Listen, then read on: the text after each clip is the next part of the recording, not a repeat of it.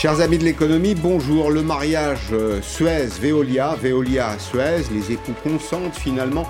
Vous connaissez la formule, hein Une dispute et puis un mariage. De quoi parlons-nous? Nous parlons des grands marchés du 21e siècle, l'environnement, l'eau, euh, les questions du recyclage. Il faut produire de la valeur autour de ces grands marchés. Ce qui était euh, hier inerte ou déchet devient aujourd'hui ressource. Et je reçois Gonzague de Joigny. Bonjour Gonzague de Joigny pour en parler.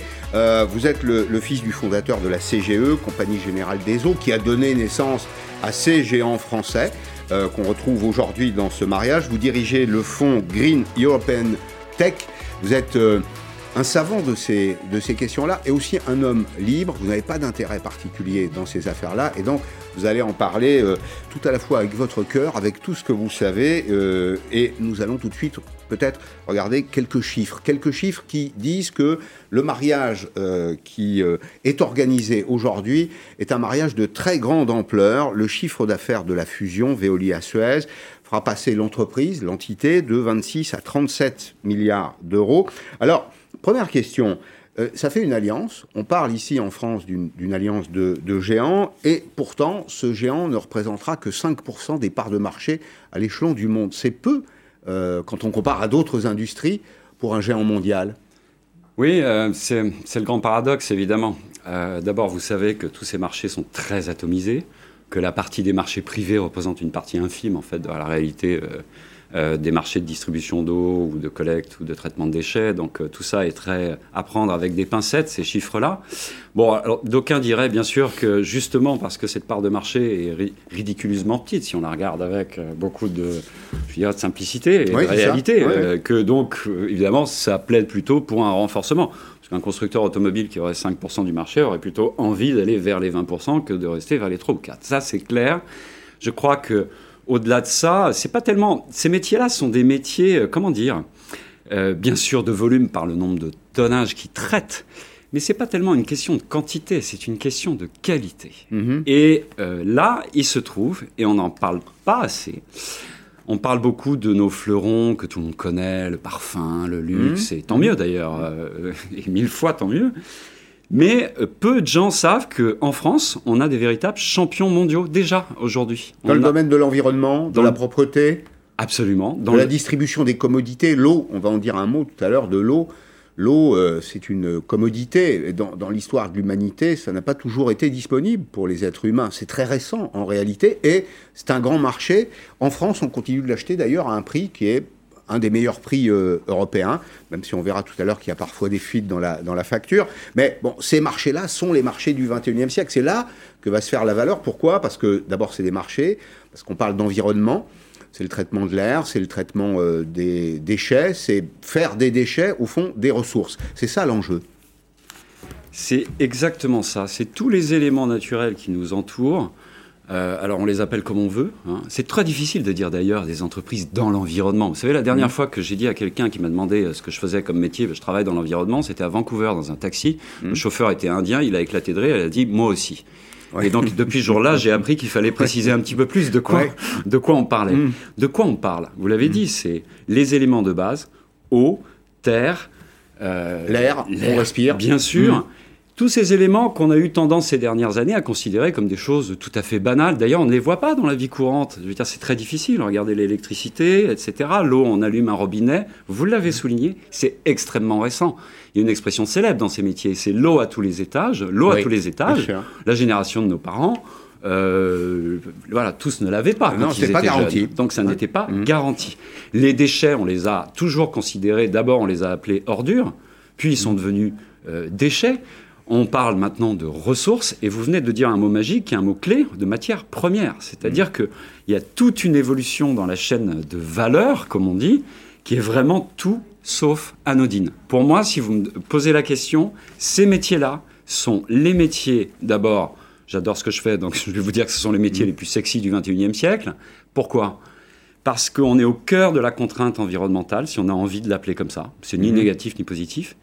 Euh, et surtout, ce sont tous les métiers vitaux qui vont nous permettre de baser notre prospérité dans les, dans les, dans les 50 ans à venir. De produire, ce que j'évoquerai tout à l'heure avec Bertrand Picard, une croissance qui est une croissance propre, c'est-à-dire découpler la croissance des nuisances de la croissance telles qu'on les a connues.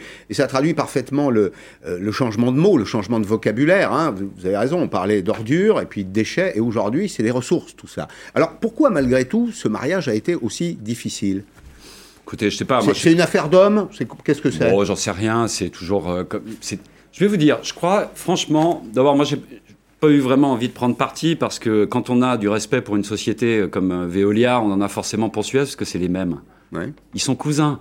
Mm. D'abord, je vous rappelle qu'ils sont tous les deux nés à Lyon. Ça, c'est fou. L'un en 1853, l'autre en 1880. Tous les deux sont français, tous les deux sont sur les mêmes métiers. Donc il y a, je crois, surtout une immense fierté de ces maisons-là. Moi, j'ai travaillé pendant 10 ans chez Veolia, donc je les connais bien. Enfin, un peu. Euh, il y a un sentiment d'appartenance à quelque chose qui est très très fort. Et puis, quand on s'appelle Suez, en plus, il y a une espèce de, mot. Ah il y a un parfum de l'histoire. Il y a un parfum de l'histoire qui est absolument incontestable. Donc, on est bien au-delà, je dirais, mm. je pense, de problèmes. Bien sûr qu'il y a toujours des problèmes de personnes, et bien sûr que c'est toujours dommage lorsque les gens se. là, je précise ma question. Euh, finalement, euh, le patron de Veolia réussit là où d'autres avaient échoué. Est-ce que il y a mis un peu plus de vanité? Et dans mon esprit, d'ailleurs, dans certains cas, notamment quand on parle affaires, la vanité peut être une qualité. Ça peut pousser à aller beaucoup plus loin, à vouloir absolument réaliser le deal. Euh, c'est intéressant le mot que vous utilisez, euh, vanité. En fait, moi, je le traduirais plutôt par ambition. Euh, on peut la matiner de fierté, hmm. sans doute d'orgueil. L'orgueil n'est pas forcément un, défaut, ça dépend de quel côté on le regarde. Je crois qu'il y a un orgueil légitime d'abord à, diriger des entreprises euh, de cette qualité-là, mhm. dans la durée. Il faut le rappeler quand même. C'est pour mhm. ça que je disais que ça vient de Napoléon III, tout ça. Il ne faut mhm. pas oublier, à l'heure où on parle de réindustrialisation, d'importance d'avoir des, des, bijoux de ce genre. Euh, mais pour répondre à votre question, il a réussi là où d'autres. Je ne sais pas si. Oui, je sais que dans l'histoire, Veolia, plusieurs fois, oui. a essayé. C'était le serpent de mer. Anglio, Mestralé, bon. Donc au fond, c'est un secret de Polichinelle. Très bien. Je crois surtout que l'époque a changé. Hmm. Ça, c'est certain. Nous sommes en 2021. Les enjeux mondiaux sont plus du tout les mêmes. Euh, on assiste à un rétrécissement, c'est ça le paradoxe quand même du marché mondial, d'accord? Et on s'aperçoit, grâce notamment, il ne faut, faut pas l'oublier, à la crise Covid, qui joue le rôle euh, sur ce secteur comme dans tant d'autres d'accélérateurs de particules. Mmh. Vraiment, comme mmh. au CERN à Genève. Euh, et, qui dit, mais attendez, comment on va faire pour sortir de cette crise de manière durable? Avec quels moyens? Avec quelles compétences et quels talents Et comment on redémarre? Et comment on redémarre? Comment mmh. on fait? Parce que c'est ça qu'il y a derrière aussi, au-delà de cette fusion et au-delà de ces deux entreprises. C'est ça qui est passionnant. Alors, il y a peut-être quand même une question euh, d'argent, puisque euh, c'est le prix d'achat qui a été un élément euh, important, avec un prix d'achat à 20,50 euros l'action. Suez est valorisé à 13 milliards d'euros. Toujours des affaires d'argent, il ne faut pas se le, se le, cacher. Ça nous fait quand même deux entreprises qui sont deux très grandes entreprises internationales dans lesquelles on produit de l'innovation. On travaille sur les chantiers du 21e siècle. On va les voir d'ailleurs une par une. Veolia, bah, c'est trois métiers. Vous allez voir que les métiers se, confondent, se rejoignent. Veolia, c'est un chiffre d'affaires de 26 milliards d'euros. Beaucoup dans l'eau. Euh, j'allais dire un gros tiers dans l'eau, plus de 10 milliards d'euros. Les déchets, c'est le retraitement des déchets, c'est tous les enjeux du recyclage. Et puis la question de l'énergie. Et juste derrière, Suez, 17,2 milliards d'euros. Il faut se féliciter d'ailleurs quand on a des entreprises de cette taille-là qui sont profitables et qui sont françaises. L'eau, pour euh, Suez, c'est presque 7 milliards d'euros. Recyclage, valorisation, c'est d'ailleurs le deuxième mot qui a du sens, 7,3 milliards d'euros, et puis des, solutions. Et que dit d'ailleurs le ministre de l'économie? On va dire un mot de l'État, parce que l'État a été d'une certaine façon en coulisses un grand arrangeur de mariage. Que dit Bruno Le Maire aujourd'hui? Ben, Il dit ce qu'on avait envie d'entendre, d'abord parce qu'on est consommateur, ça préserve ce mariage, ça préserve en France la concurrence. On sait bien que les monopoles, c'est jamais très bon. Quand vous avez un seul opérateur sur l'eau qui vous impose ses prix, ses conditions, qui réalise pas nécessairement les travaux qu'il devrait réaliser, ça pose un problème aux consommateurs. Et en même temps, donc concurrence en France, et en même temps, on constitue un pôle pour partir à la conquête euh, du monde. C'est un peu ça? L'État a été, l'État a joué un rôle décisif dans le, les coulisses du mariage? Moi, j'ai l'impression que et à l'Élysée et à Bercy, on a un peu tordu le bras gentiment des acteurs en leur disant attendez, on est en pleine crise, comme vous l'évoquiez tout à l'heure, vous avez des atouts l'un et l'autre, mariez-vous, aimez-vous. Écoutez, moi je suis pas dans le secret des dieux, puis vous leur demanderez, puis euh, vous maîtrisez là ces sujets bien mieux que moi. Euh, peut-être une réflexion là-dessus.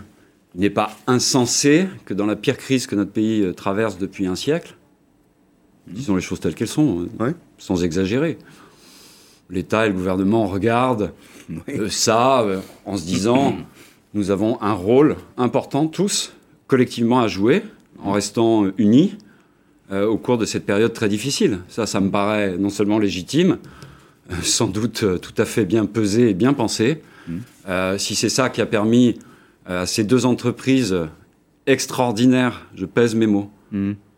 Qui méritent un avenir toutes les deux équivalent mmh. et, plein de succès, tant mieux. Et puis, je, je, on ne peut que se réjouir d'ailleurs de ça. L'État est assez régulateur, là, depuis euh, la séquence du, Covid.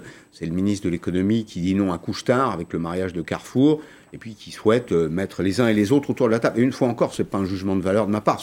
Moi, je considère que c'est bien quand l'État est de temps en temps régulateur. Je préfère voir l'État régulateur incitateur, si vous préférez, si le mot est acceptable, euh, plutôt qu'un État gérant. C'est exactement ce qui s'est produit.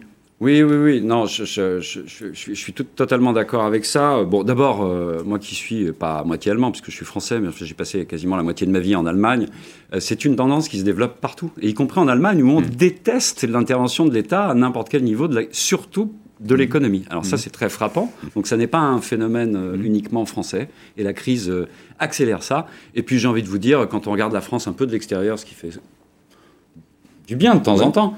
Euh, c'est quand même une grande spécialité française. Et parfois, ça donne des idées assez riches. Mhm. Euh, et assez efficaces. Mhm. Donc voyons voir. Alors pour le consommateur, il va rester un petit bout de Suez, hein, qui sera indépendant, euh, avec des actionnaires français. Sa taille, évidemment, va, va décroître. Je, repose la question très directement. Pour le consommateur final, sur la question de l'eau, par exemple, sur la question de la euh, de l'enlèvement des, ordures ménagères, de leur valorisation, est-ce que le marché va rester sincère? Autrement dit, euh, le consommateur se pose une question. Il se dit est-ce que les prix vont exploser? Bon, ça c'est la question euh, centrale et légitime que pose tout le monde. Je ne crois pas qu'elle soit liée du tout à la fusion, diffusion, rassemblement, remembrement de ces deux entreprises. D'abord, il n'y a pas qu'elles sur le marché. Bon, elles sont importantes, c'est tout à fait exact, c'est très juste. Euh, je vous rappelle aussi également qu'il y a quand même une, grande tendance sur le marché de l'eau qu'on oublie en ce moment, c'est la remunicipalisation. Pardon, mais c'est un peu compliqué. la mise en régie municipale. Voilà, bon, euh, je vous rappelle que Paris est retombé dans des mains publiques, alors que c'était un des produits phares euh, de, ces, entreprises. Lyon a passé le cap aussi récemment. Donc ce ne sont pas des petits villages, ce sont donc le marché quand même mmh. de plus en plus équilibré et de moins en moins, euh, je dirais, euh, aux mains de ces deux géants euh, assoiffés. Et puis il y en a un troisième, il y a la SOR. Il y a la SOR, bien sûr. La SOR qui, exploite des, des, régies municipales sous contrat. Et puis il y a ce que vous évoquez, bien sûr. la remunicipalisation, bien en effet. C'est-à-dire que les mairies décident elles-mêmes de gérer. Pour X raisons. D'abord parce que... Souvent pour des raisons politiques. Pour des raisons politiques qui sont liées éminemment, vous, avez évoqué le client. Il ne faut jamais oublier que le mm. client est un électeur, un payeur de factures, électeur et acteur de la vie économique. Donc forcément, il a son mot à dire. Et en mm. plus, quand on parle de l'environnement, et en plus de l'eau, il y a une petite dimension, je dirais, presque, comment dire, émotionnelle avec ça, surtout avec euh, maintenant toute l'importance qu'a pris le mot environnement et, le côté durable aussi des choses. Il n'y a pas uniquement une mm. question d'argent. Si on doit parler absolument d'argent, Bon, vous connaissez les arguments que tout le monde répond dans ces cas-là. En France, on a l'eau la moins chère d'Europe. C'est exact. Il ne faut pas forcément se comparer à nos voisins parce qu'on ne peut pas comparer des bananes et des poires. Je vous explique pourquoi. Par exemple, en Allemagne, l'eau est plus chère, mais à l'intérieur de sa redevance, vous payez un drôle de truc. Moi, quand j'étais en Allemagne, je payais un, truc sur les eaux usées qui fait que Bon, c'est un peu comme lorsque vous comparez les charges sociales en Allemagne et en France. Je veux dire, c'est oui mais non, ou mhm. non mais oui. Donc, euh, c'est vrai que l'eau est, est, la moins chère. Pour répondre directement à votre question, j'espère y avoir répondu, hmm. pas uniquement par périphrase. Hmm. Euh, Mais on a une eau, ce que je retiens, c'est qu'on a une eau qui est économique, qui est bon marché, pour dire les choses simplement, et de qualité. Ce qui n'est pas le cas. Non, mais c'est pas le cas partout. C'est-à-dire qu'on est, en train de dire ça comme si c'était une évidence. Euh, vous avez voyagé, vous savez qu'il y a beaucoup de pays du monde dans lesquels l'eau du robinet n'est pas consommable. Mais bien sûr, mais moi je vais vous rappeler la première fois de ma vie où je suis allé au Portugal, j'avais 14 ans, on m'a interdit de boire à l'eau du robinet. C'était juste avant que le Portugal rentre dans l'Union européenne. Alors je sais que je suis très vieux, mais enfin quand même, c'est pas si loin que ça. Mm. Bon, donc ça, on a un peu oublié quand même. Mm. Et attention, oui, ça c'est un point très important que je voulais vous dire. En fait, c'est l'impossible quadrature du, du cercle. C'est un bien qui est courant, qui est vital. Il doit rester abordable. Mais d'un autre côté, les polluants ont tellement évolué. Bien sûr. Ils exigent, ça, tout le monde peut comprendre ça. Mm. Ils exigent une recherche d'abord extrêmement importante, coûteuse, euh, des degrés d'exigence qui vont par palier. Plus on découvre les méfaits de tel ou tel nouveau micro-polluant, euh, eh bien, on est obligé d'adapter la grille. Mm-hmm. Ça, c'est objectif. Mm. Et que ce soit dans une, d'ailleurs, vous voulez que je vous dise, que ce soit dans une régie municipale ou une société privée. Bien sûr, c'est exactement la même chose. Pourquoi Parce que le coup près tombe mm. derrière, d'un point de vue de la qualité sanitaire de, mm. de, de, cela. Parce qu'on retrouve dans l'eau des traces de pesticides, on retrouve dans l'eau, dans certains cas, des, des traces de la, la pilule contraceptive, Bien sûr, qui, qui, est un, qui est un perturbateur euh, endocriniens. et les, les, les, régies municipales, autant que les sociétés, d'ailleurs, sont tenues de livrer en retour une eau de parfaite qualité, sans aucune trace de ces, de ces produits. Alors on va dire deux mots précisément de l'eau, de la ressource en eau, avec Pascal Lepotrema, qui est euh, géopolitologue, qui est euh, l'auteur d'une géopolitique de l'eau aux éditions L'Esprit du Temps. Euh, on le disait, Monsieur Lepotrema, l'eau est, un, est finalement un acquis universel de qualité depuis peu de temps. Acquis universel de qualité, euh, je dirais acquis universel, oui, ça assurément. Euh, de qualité, euh, on commence à en prendre conscience. Et c'est le grand paradoxe, mais vous savez que vous êtes encore, nous sommes confrontés avec pratiquement plus de 2 milliards, voire 2 milliards et demi de personnes qui, pour près de 900 millions, n'ont pas du tout accès à une eau salubre. Mmh. Et euh, les 2 milliards, 2 milliards et demi, c'est euh, demande d'eau potable, d'accès à une eau qui est fournie par un robinet, et puis surtout, euh, 2 milliards et demi de personnes dont la consommation d'eau ne, euh, ne relève sur aucun système d'épuration, de, retraitement des eaux usées. Mmh. Donc, j'aurais dû préciser. J'aurais dû préciser ma question. Quand, je dis accès universel, je, parle de la France, puisqu'on évoque aujourd'hui le mariage Veolia-Suez ou Suez-Veolia. En France, on a accès à cette ressource. Pas très longtemps, la, télévision, la télévision diffusait des documentaires sur l'histoire du monde paysan au XXe siècle. Euh, pardon, mais l'eau courante, l'eau courante dans les fermes, c'est une histoire assez récente finalement. Alors oui, effectivement. Alors là, vu à l'échelle française, euh, oui, absolument. Hmm. Est-ce qu'on a en France euh, des enjeux de pouvoir autour de l'eau Comment, d'ailleurs voyez-vous euh, ce, rapprochement entre ces deux grandes entreprises Qu'est-ce que ça représente aux yeux du euh, géopolitologue que vous êtes Je dirais qu'en portant un regard sur le plan géoéconomique, hmm. alors c'est mon ressenti, puisque vous me demandez, je vous le dis tout, tout net, je crains fort que là, on ait une vision double du dispositif. C'est-à-dire qu'on peut avoir un regard euh, du haut vers le bas en se disant que voilà, on a une dynamique de stratégie française avec une volonté de créer un corpus multinational qui soit pertinent et qui puisse concurrencer des géants américains, israéliens, euh, chinois. Euh, de l'autre, sur le plan social et économique, même si effectivement il y a des garanties qui sont données, mais on peut craindre quand même des suppressions d'emplois, des, des refontes en matière des effectifs pour toujours et encore euh, satisfaire euh, un, groupe de spéculateurs, d'investisseurs, pardon, euh, qui sont soucieux de préserver, voire augmenter sans cesse leurs dividendes. Mmh. Donc vous voyez, c'est un problème double, mais qu'il ne faut pas négliger. Où sont, les, où sont les grands enjeux, où sont les grands marchés d'avenir dans ce domaine au XXIe siècle?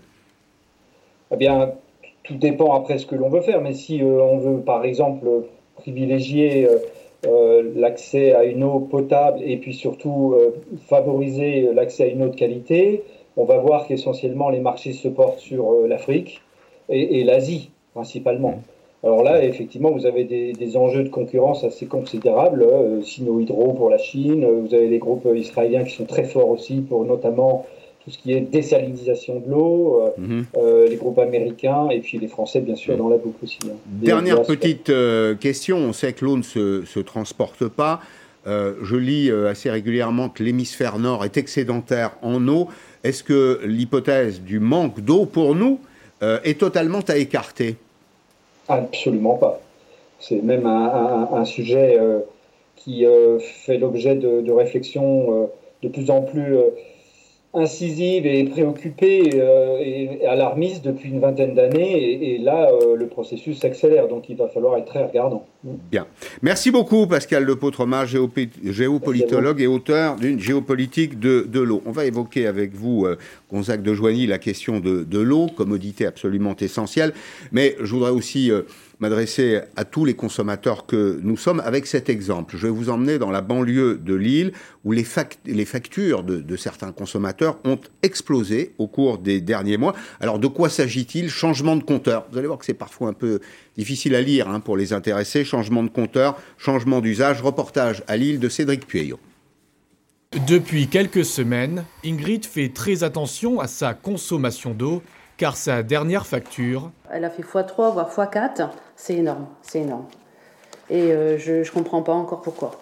Soit près de 800 euros de plus à payer cette année, alors que les habitudes de la famille n'ont pas véritablement changé, une dépense très importante, dans un budget déjà très serré. Je restreins euh, toute la famille, à... on minimise l'eau, parce que ben, je ne peux pas me permettre de payer autant tous les mois. Un peu plus loin, toujours dans la commune de Sante, près de Lille, Brigitte aussi voit ses factures d'eau en nette augmentation, plus 80 euros par an, depuis l'installation de ce nouveau compteur. Brigitte a alors appelé le gestionnaire de l'eau. Raison avancée, un effet confinement et un ancien compteur qui sous-évaluait sa consommation réelle, incompréhensible pour cette retraitée confinement, pas confinement, euh, on, est, euh, on est à la maison, on prend toujours une douche par jour, euh, donc ça n'a pas changé nos habitudes, on n'a pas changé nos habitudes de vie. Hein. Et les cas se multiplient dans cette commune de 5000 habitants. En 15 jours, le maire a reçu une centaine de dossiers problématiques. J'ai des gens qui ont aujourd'hui 3000 euros, une qui a même 19 500 euros de, de facture. Vous imaginez la surprise pour ces gens-là, la catastrophe. Et j'espère pouvoir avoir des explications, voire les rencontrer sur site. Alors nous avons demandé des explications au service de distribution des eaux. Ils assurent que les augmentations sont minimes, dues à plusieurs facteurs. Le changement entre ces deux compteurs représente techniquement une différence qui est relativement faible, de l'ordre de quelques pourcents. Euh, au-delà, c'est qu'il y a un autre problème, et c'est la raison pour laquelle nous allons revenir vers chacun de ces abonnés. À Sante, plus de 60% des compteurs d'abonnés ont été changés ces dernières années. Voilà, compteur changé, euh, facture explosée, dans certains cas. Euh, les enjeux d'investissement dans ces grands secteurs, euh, Gonzague de Joigny, sur l'eau, mais sur le recyclage du plastique, les recyclages de façon générale. Sais par exemple qu'en Europe, on va investir sur des usines de recyclage des batteries électriques, puisqu'on s'apprête à équiper nos véhicules de batteries électriques. La qualité de l'air, comment on fait pour séquestrer le carbone, et puis peut-être identifier aussi les liens entre énergie, agriculture et alimentation. Je sais qu'il y a un projet du patron de Veolia sur ce terrain-là. Les enjeux d'investissement, qu'est-ce que c'est? Comment d'ailleurs, par exemple, puisqu'on investit, comment est-ce qu'on va mobiliser le digital? Alors, c'est vraiment essentiel. C'est-à-dire qu'on a beaucoup parlé de durabilité, d'accord? On a parlé de métiers traditionnels qu'on connaît mhm. tous plus ou moins. Euh, vient se télescoper à ça ce qu'on appelle la révolution digitale. Alors c'est un gros mot. c'est parfois lointain. Mais, J'ai connu, un, je ne sais plus qui, qui disait, vous savez, moi le digital c'est tout ce que je comprends pas. Au moins il était honnête. Euh, plus sérieusement, cette, ces, ces, nouvelles technologies digitales, ce sont quoi? Des senseurs, des capteurs, des algorithmes, d'accord? Ce sont des instruments de mesure mhm. très précis euh, qui sont en train de changer considérablement la nature même de ces métiers. Beaucoup plus de précision, donc plus d'économie. Euh, gérer ces flux-là de manière, comme on dit aujourd'hui, intelligente, ça veut dire quoi? Ça veut dire tout simplement précise, maîtrisée, mmh. contrôlée. Mmh. Fuite dans les canalisations, que sais-je, nombre de mégots de cigarettes par terre, pourquoi, à tel numéro, comment on fait un plan de prévention, comment on va faire tourner telle équipe mieux qu'avant? Et encore, c'est la face immergée, mm. euh, je dirais. Euh, avec le, avec le digital, dans le domaine de la propreté, vous me dites qu'on va être capable de localiser les mégots de cigarettes Mais bien sûr. Les boîtes de conserve Il y a une société suisse, vous recevez Bertrand Picard tout à l'heure, il vous en parlera certainement. Euh, J'ai pas d'intérêt dans cette boîte, mais elle s'appelle Cortexia, et ces gens-là ont développé un algorithme sur des petites machines de, de, nettoiement urbain, comme on mm. dit. Euh, bref, ce sont des caméras avec un algorithme, et ils sont capables de vous déterminer au mégot près. Mm. Et, et, donc, quand vous, quand vous savez ça, ben, vous passez moins de temps, vous allez passer... Quels sont les enjeux derrière d'une propreté de ville? C'est un enjeu colossal de, tourisme, donc d'attractivité économique, mhm. parfois de sécurité, de bruit, de nuisance. Vous parliez de nuisance tout à l'heure, etc. C'est tout ça l'environnement. Donc, il s'agit aujourd'hui de, de, pour l'avenir de ces métiers-là, moi, ma conviction profonde, c'est quand on parle de champion de la transformation écologique. Bon, déjà, transformation écologique, c'est un peu mieux que transition écologique. Je ne sais mhm. pas vous, mais moi, la dernière fois que j'étais en transition, franchement, je n'étais pas très à l'aise. Donc, déjà, il faudrait commencer par prendre des, mots un peu plus positifs que ça, parce que transition, ça fait peur, on ne sait pas où on va, etc. Mhm. Moi, ce que j'aimerais, le rêve fou que j'ai, c'est qu'en France, comme on en a la capacité, les compétences, les talents et les hommes, en fait, c'est pas tellement ça qu'il faudrait créer. C'est un Tesla de l'environnement. Mhm. Voilà. Qu'est-ce qu'a fait Tesla? Et c'est là où, tous ces pseudo-concurrents sont tombés dans le panneau. Les constructeurs automobiles ont cru que Tesla était leur concurrent. Mais pas du tout. Tesla n'a jamais vendu de voiture. Tesla a d'abord vendu une histoire. Et elle est surtout un assembleur de génie de systèmes intégrés. Ce qui a mené le patron de Volkswagen, quand même, presque sous la torture, si j'ose dire, euh, à dire que ce gars-là avait 15 ans d'avance. Donc quand on parle de créer un Tesla d'environnement au-delà de la formule, ça veut bien dire ce que ça veut dire. Ça veut dire mixer ces nouvelles technologies digitales et ces activités mmh. traditionnelles dont on a mmh. cruellement besoin. Mmh. Si on arrive à faire ça, nous avons la capacité en France, slash en Europe, d'avoir des positions de leader dans ces secteurs. Ça veut dire qu'on va pouvoir assurer notre prospérité. Tout est lié à l'économie durable aujourd'hui. Ça, c'est vraiment... Et les Français ont des arguments particulier à faire valoir, une expertise particulière à faire valoir dans ce domaine C'est clair, mais à condition qu'on investisse massivement dans des startups au, au stade, je dirais, euh, euh, post-ado, euh, pré-adulte, si vous me pardonnez l'expression, on appellera ça série A, série B en langage technique, très bien, parce que c'est là que c'est critique. Et on a juste besoin d'argent et de drainer de l'argent. Et aussi d'organiser euh, je dirais, un pont entre ces grandes entreprises qu'on dit euh, pas agiles, trop grandes, trop grosses, trop lentes, mmh. etc., mmh. un, un, peu facile, et ces petites qui n'auraient pas d'expérience, etc. Il faut organiser ça. C'est le mix des deux qui va créer, euh, je dirais, les, ces métiers-là de demain, et donc, donc cette prospérité pour ces entreprises. Avec un bel exemple dans le domaine des vaccins, un grand labo, Pfizer, un industriel, avec une start-up, BioNTech, allemande, d'ailleurs partie de zéro, hein, parti from scratch, comme on dit, et qui donne aujourd'hui euh, le résultat qu'on connaît. Merci beaucoup d'être venu aujourd'hui dans Periscope. C'est moi, merci. C'était passionnant. Dans un petit instant, je reçois l'aéronaute. Alors, il a une formation de médecin. Je ne sais pas comment le présenter, euh, Bertrand Picard. Pour moi, c'est l'homme qui a fait le tour du monde à bord de Solar Impulse, un avion électrique. On va se dire ensemble que le progrès, le progrès propre, est possible, qu'on peut découpler la croissance et ses nuisances. A tout de suite.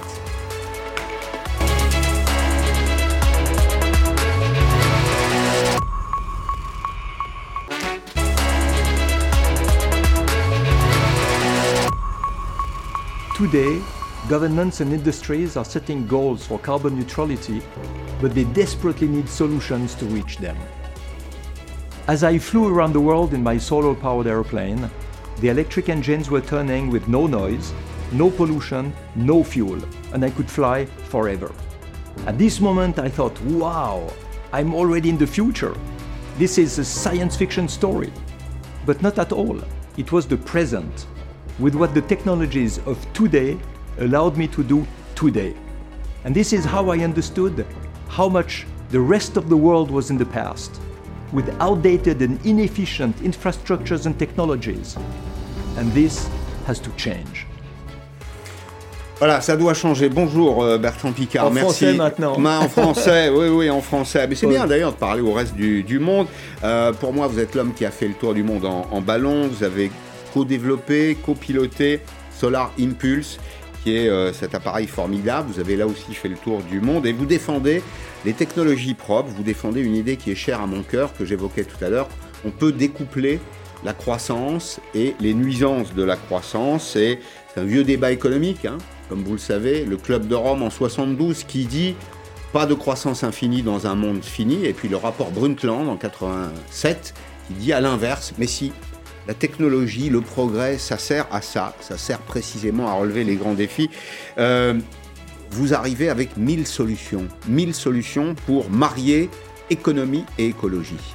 Oui, et pour montrer qu'en fait, quand on parle de croissance, il y a souvent un, malentendu. Euh, est-ce que c'est croissance de production et de consommation et dans ce cas-là, c'est clair qu'on ne peut pas croître de manière infinie. Mmh. Mais si c'est croissance économique, si c'est amélioration du niveau de vie, si c'est un développement de l'efficience, à ce moment-là, il n'y a pas de limite. Mmh. Et c'est ça qu'il faut arriver à comprendre. Et les mille solutions que nous avons identifiées depuis cinq ans dans le monde et que nous avons labellisées avec la Fondation Solar Impulse, elles sont là comme autant de preuves qu'on peut être rentable en protégeant l'environnement. Mhm. Comment vous les avez précisément identifiés? Vous êtes posé le problème comment? Je m'interroge sur la méthodologie. On a un problème avec l'air, avec l'eau, on a un problème, je ne sais pas, avec, on va évoquer tout à l'heure l'industrie, les détergents par exemple. Comment vous avez fait? En fait, j'ai commencé comme psychiatre et pas comme explorateur. je me suis dit qu'il fallait parler le langage de ceux qu'on veut motiver. Mhm. C'est-à-dire les dirigeants d'entreprise et les politiciens qui parlent en termes de profit et de création d'emplois. Donc allez les voir en disant que pour protéger l'environnement, il faut décroître. Vous faites éjecter poliment de leur bureau. Si vous arrivez chez eux et que vous leur dites qu'il y a un moyen d'atteindre vos buts environnementaux grâce à des nouvelles technologies qui peuvent remplacer ce qui pollue par ce qui protège l'environnement, et puis ça, ça crée des emplois et ça fait du profit, eh bien vous êtes le bienvenu. Mmh. Alors je suis parti de cette hypothèse et je me suis dit maintenant on va la vérifier. Depuis cinq ans, ben, on l'a vérifié en allant chercher toutes ces solutions un mmh. peu partout dans le monde. Elles existent sur le marché Elles existent ou déjà sur le marché, ou prêtes à y arriver à partir du moment où il y aura une connaissance de ces solutions, que ces startups pourront trouver des clients. Et le label de la Fondation Solar Impulse, c'est une manière de certifier qu'elles sont D'encourager aussi, d'encourager parce que vous considérez que ce sont de, bonnes solutions. À qui s'adressent ces solutions? Moi, je me pose la question, je suis le kidam moyen, qu'est-ce que ça va changer dans ma vie? Alors, vous pourrez d'ici très peu de temps euh, mettre vos besoins sur l'algorithme du guide des solutions qu'on est en train de, constituer et vous trouverez toutes les solutions à vos besoins si vous voulez euh, euh, parler de mobilité, de construction, d'habitat, de consommation, etc. Mais, c'est plutôt, je dirais, pour les chefs d'État et les gouvernements et les grandes entreprises qui mettent des buts environnementaux, neutralité carbone en 2050, et, et, qui très honnêtement ne savent pas comment y arriver. Il n'y a pas quelques plafonds de verre quand même Est-ce que de façon générale, les États ne pensent pas ceux qui dirigent l'État, au fond, ne pensent pas, de, pensent pas au fond d'eux-mêmes. Vous voyez qu'ils sont les seuls à détenir euh, les, solutions, que tout doit passer par eux. Mais je pense qu'il y a beaucoup qui doit passer par eux, notamment la modernisation de la réglementation.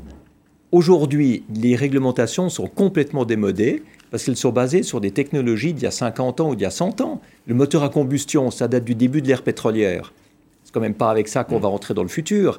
Donc, il faut que les réglementations modernes permettent le développement de ces nouvelles technologies, créent un besoin, une nécessité et les tirent sur le marché. Et, c'est là que je veux travailler avec les gouvernements. Il y a probablement des obstacles. Là, vous allez contrarier euh, des bastilles, des bastilles économiques. Vous il y a des gens qui vivent, il y a des gens qui vivent de la rente. La rente du, y compris la rente du XXe siècle, des technologies du XXe siècle. Alors, c'est juste. Et il y a 5 ou 10 ans, ça aurait été très difficile de les motiver. Aujourd'hui, ils savent qu'ils vont devoir changer. Ils ont peur des distorsions de concurrence et ils veulent que les États mettent des règles qui les obligent à changer tous en même temps. Mhm. Et comme ces changements sont rentables, ils ne s'y opposent plus. Des grands groupes pétroliers comme Total sont maintenant complètement engagés dans la transition énergétique. Alors, c'est vrai que les écologistes crient au scandale en disant c'est du greenwashing. Moi, je ne pense pas que c'est du greenwashing. Moi, je sais que la seule manière pour ces groupes de survivre et de continuer à se développer, c'est de prendre les marchés des énergies renouvelables, de l'efficience énergétique, de l'hydrogène, de l'électricité, et, plus seulement du pétrole. Le pétrole On n'est pas parfois un peu exigeant d'ailleurs avec ces entreprises, puisque vous évoquez Total. Total, pour la génération de mes parents, c'était 100% pétrole. Total, en 2050, euh, le, pétrole ne représentera plus que 50% de son activité. C'est déjà un pas en avant considérable. Alors, vous avez raison, hein, on voudrait que ça aille un peu plus vite, mais c'est le temps de l'industrie, ça. Oui. Et de la recherche. C'est le. Je dirais la recherche maintenant, elle a déjà fait beaucoup, puisque les 1000 solutions qu'on amène, elles sont déjà issues de la recherche. Mais ce qu'on voit, c'est que même si on utilise du pétrole, on peut l'utiliser de manière beaucoup plus efficiente. Un moteur thermique, un moteur à combustion de voiture, ça a 27% de rendement. Les trois quarts de l'énergie que vous mettez dans le réservoir sont perdus en force de frottement et de résistance. Euh, c'est pas comme ça qu'on va entrer mm. dans, le futur. Le moteur électrique, il a 97% de rendement. Et puis on voit tous les nouveaux débouchés industriels. Ça, il faut bien les prendre. euh, tout ce qui est recyclage de déchets, tout ce qui est nouveaux types de plastique, tout ce qui est euh, le urban mining, hein, aller reprendre les, les, tonnes et les tonnes de métaux précieux dans mm. des téléphones portables mm. qui ne sont pas utilisés pour pouvoir en faire quelque chose. Tout ça, Aujourd'hui, il y a très peu de monde qui le fait. Eh bien, je vais vous citer un exemple, la, société Procter Gamble, par exemple, qui, est une société qui a un portefeuille de marques très, très large, notamment des lessives, puisqu'on parlait des détergents tout à l'heure, une lessive notamment qui s'appelle Ariel. Eh bien, 60% de l'empreinte écologique du lavage le lavage de nos vêtements dépend de la température du lavage. Passer de 40 degrés à 30 degrés permettrait d'économiser l'équivalent de la consommation électrique de la ville de Nantes chaque année. Regardez, c'est très court, reportage de Charles Divot. Sans doute l'avez-vous vécu. Ce moment de solitude à l'heure de choisir le programme qui lavera au mieux vos vêtements. Éco 60 couleurs délicats, il y en a pour tous les goûts. Comme vous pouvez le voir là ici, à froid, 20 degrés, 30 degrés, et vous pouvez monter comme ça votre température sur le programme que vous avez sélectionné jusqu'à 95 degrés. Le choix est libre. Libre, mais pas sans conséquence. En plus d'enlever vos tâches, le programme choisi peut faire baisser votre facture d'électricité. Moins vous allez mettre de température et plus le programme sera court. Donc vous économiserez obligatoirement de l'énergie quand vous ferez un programme à 30 plutôt qu'à 40 degrés. Des économies notables, selon une récente étude, 10 degrés d'écart permettent à l'échelle européenne d'économiser l'empreinte carbone de 2 millions de voitures et en électricité l'équivalent de la consommation annuelle d'une ville comme Nantes. Est-ce suffisant pour changer vos habitudes? C'est ce que je fais déjà, donc euh, du coup, euh, je fais un geste pour la planète. Pour désinfecter le linge, je pense qu'il vaut mieux laver à haute température. Passer de 40 à 30 degrés, oui, mais à cette température, la lessive est-elle aussi efficace?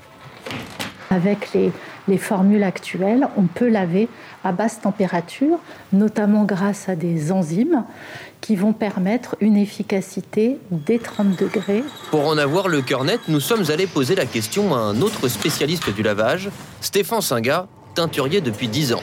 Vous avez une chemise, vous la mettez dans une machine à 30 degrés, la chemise elle est propre. Est-ce que vous l'avez désinfectée? Est-ce que vous avez tué toutes les bactéries ou les virus dessus? Non. Il faut monter en température et euh, les résultats sont efficaces seulement autour de 60 degrés. En clair, tout ne peut pas être lavé à basse température. Pour les draps, serviettes et masques, privilégiez les 60 degrés. Une zone de désaccord. Mais vous savez, c'est amusant que vous ayez choisi Procter Gamble parce que le produit Ariel Cold, c'est un peu à la base de ma conception des 1000 solutions rentables. J'étais en train de donner une conférence chez PG euh, il y a une quinzaine d'années et le gars qui parlait avant moi, c'était le CEO. Euh, qui mhm. était en train d'expliquer que si les États-Unis, au lieu de bouillir leur linge, utilisaient les nouveaux enzymes d'Ariel Cold pour laver à froid, ça économiserait 4% de l'électricité des États-Unis. C'est considérable. Et c'est là que je me suis dit, mais c'est énorme. Mhm. Et, ça, c'est une question de, de, chimie. La, la, chimie est au service de, l'innovation aujourd'hui pour des solutions beaucoup plus que, que pour des problèmes. Mais vous avez Donc ce produit Ariel Code, il est labellisé par la Fondation Solar Impulse. Mais vous avez, vous, une vision, euh, comment dire, optimiste, progressiste. Hein le progrès, pour vous, est une, est une, une conquête. Mais aujourd'hui, il y a dans la société des gens qui vous disent, attention, le progrès, c'est dangereux. Alors, avec le progrès, vous pouvez sauver l'humanité ou détruire l'humanité. Ça dépend de ce que vous mettez dans ce progrès. Vous mm. avez des technologies extrêmement nuisibles. Vous avez aussi des technologies qui sont très bonnes mais qui sont mal utilisées. Euh, par conséquent, nous, on s'est vraiment occupé de sociétés qui respectaient le Global Compact de l'ONU, c'est-à-dire le côté droit environnemental, droit humain, etc., et qui étaient capables ou de fournir des solutions technologiques rentables pour protéger l'environnement, ou qui en mm. avaient besoin et à qui on allait les leur, euh, mm. les leur fournir. Mm-hmm. Euh, donc ça permet justement d'arriver dans cette notion du, de la réconciliation de l'économie et de, et de l'écologie. Mhm. Je vais citer deux autres exemples puisque vous évoquiez euh, Proctor. Proctor, donc, on le disait, c'est un portefeuille de marques très large. Il y a notamment un, produit qu'on utilise, vous et moi, probablement tous les jours, un rasoir, les rasoirs, les rasoirs Gillette notamment.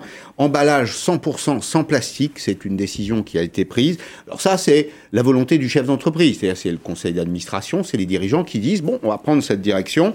D'abord, on va le faire euh, pour des raisons éthiques et pour des raisons pratiques aussi. Regardez, 545 tonnes de plastique économisées par an. Les couches qu'on utilise pour les enfants aujourd'hui, ben vous avez euh, chez Procter des couches zéro parfum zéro blanchiment au chlore, donc on met le chlore de côté, zéro lotion, zéro allergène, les allergènes notamment qui sont recensés par euh, l'Union européenne. Donc c'est bien quand même la preuve que toutes ces solutions existent. Et au fond, la question qu'on se pose, c'est de se dire, elles existent et elles ne sont pas mises bout à bout. Vous savez qu'il y a un problème de réglementation pour le recyclage des couches. Les couches sont considérées comme des déchets. Et avec les déchets, on n'a pas le droit de refaire des produits d'origine. Par conséquent, il faut déclassifier les couches usagées pour en faire un produit réutilisable. Parce que Procter Gamble a la possibilité maintenant techniquement mm. de refaire des couches neuves mm. avec des couches anciennes. Mm. C'est ce que vous appelez mettre le, droit euh, au goût du jour.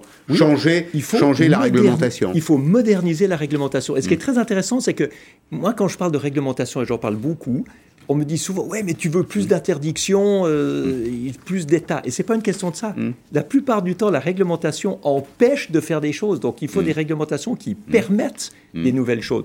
Vous avez des modules pour que les voitures soient moins polluantes, moins polluantes. Euh, mais la réglementation oblige de recertifier tout le moteur de la voiture. Donc il y a peu de gens qui le font. Bien sûr. Donc là, il faut modifier mm. la réglementation pour permettre tout ça. Mm. Adapter euh, le, droit à, l'évolution des, technologies. Ce projet, vous le portez, Clean Print.